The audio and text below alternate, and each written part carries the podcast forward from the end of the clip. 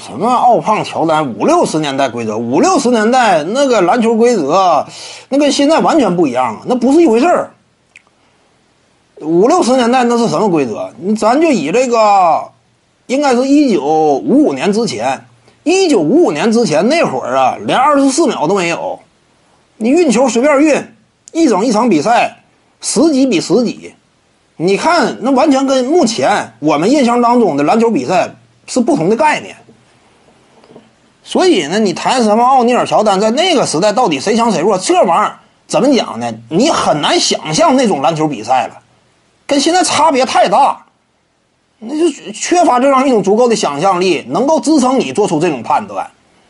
为什么一谈历史地位，你像这个乔治麦肯呢，明尼阿波利斯湖人队，对不对？他也绝对有一号，率领球队拿下应该是五个总冠军吧。为什么一谈历史地位，根本没有人提他呢？那是蛮荒时代嘛！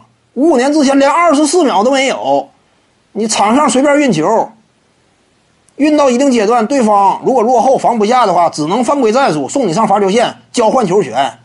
那会儿那个比赛跟现在完全两种概念，因此当时的成绩呢，不是说特别被认可，所以那个时代你也很难讲什么奥尼尔、乔丹谁强谁弱。真要说。仔细研究一下的话呀，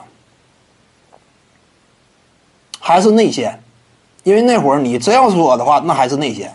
奥尼尔以他的身高，尤其是年轻那会儿，奥尼尔两米一六，那么灵活，高度，对不对？他往篮下一戳一站呢，那比当年的乔治麦肯要有统治力的多。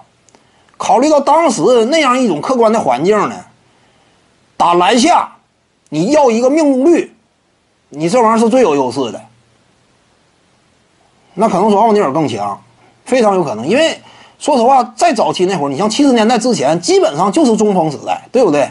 内线你要说，呃，五六十年代的篮球，那更是内线的天下嘛。篮球这项运动，其实呢，从它一开始确立有一个雏形，那就是常人的运动。之后的规则变化。说实在的，有一个大致的主体方向，什么主体方向？就是让这项运动不那么太靠近于常人，不那么让常人拥有太多优势。它的整个规则变化是形成这样一种联动关系的，规则不断变化，让矮个球员在球场之上越来越能够拥有一席之地。这是整个呃规则变化的演变过程嘛？那你就这个曲线来讲，五六十年代相当于这么一条发展过程的起始点。那那会儿肯定内线的优势，你按这个推理的话，那肯定是很大的。因此你要说奥尼尔、乔丹在那个时代，我感觉还是奥尼尔更厉害。